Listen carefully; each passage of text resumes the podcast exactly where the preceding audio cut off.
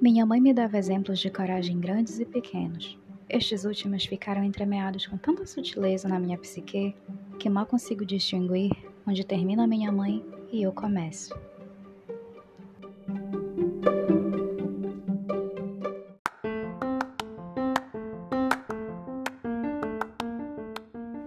Oi, gente, sou Angelina. Sejam bem-vindos de volta ao Angel Books, um podcast sobre análises e sentimentos dos livros que eu leio. Hoje falaremos um pouco sobre Mamãe Eu e Mamãe, último livro publicado pela poeta e ativista Maya Angelou. O livro foi publicado no Brasil pela editora Rosa dos Ventos e traduzido por Ana Carolina Mesquita.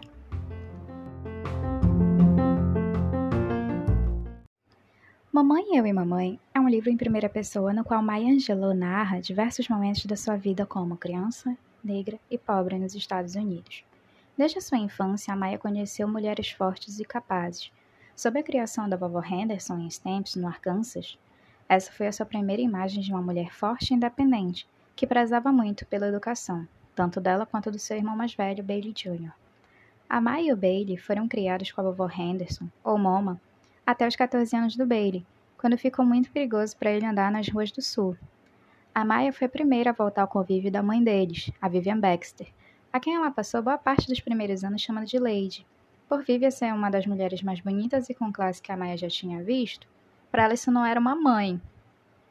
Percorremos todas as evoluções e momentos importantes que tornaram Maya Angelou esse, essa pessoa icônica qual ela veio a se tornar, e ver todos esses momentos únicos, importantes, atrelados à evolução do seu relacionamento tanto com sua avó quanto com sua mãe, torna esse livro muito especial.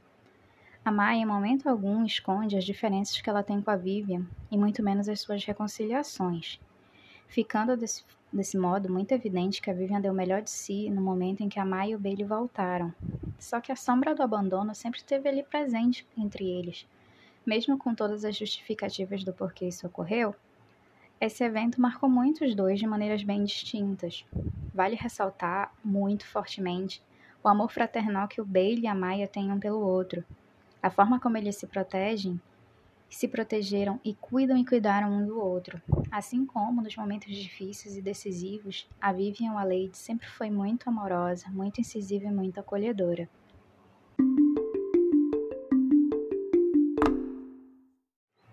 Esse foi um dos primeiros livros que eu tive a oportunidade de ler da Maya Angelou, e dá para perceber que ela passou por muitos eventos traumáticos em sua trajetória de vida, mas ter tido a Moma e a Vivian ao seu lado a tornaram resiliente o suficiente para superar e prosseguir apesar de tudo.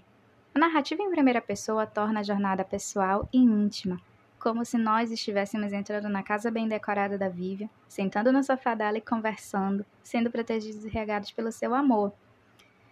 Independente dos abandonos, a Maia compreendeu tudo o que levou a Vivian a tomar tal atitude, assim como o processo de cura através do amor, tudo isso tem uma justificativa. A maternidade é difícil, o casamento é difícil e certos problemas sempre vão aparecer. Eu gostei muito desse livro. O melhor que eu li até agora, e vi através da Maia. Os últimos dias da Vivian nos faz sofrer um pouquinho também. Como a própria Maia disse, minha mãe era irresistível quando queria.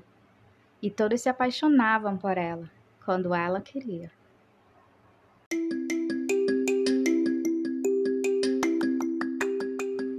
Bem, meus amores, esse foi mais um episódio do Angel Books. Espero que tenham gostado.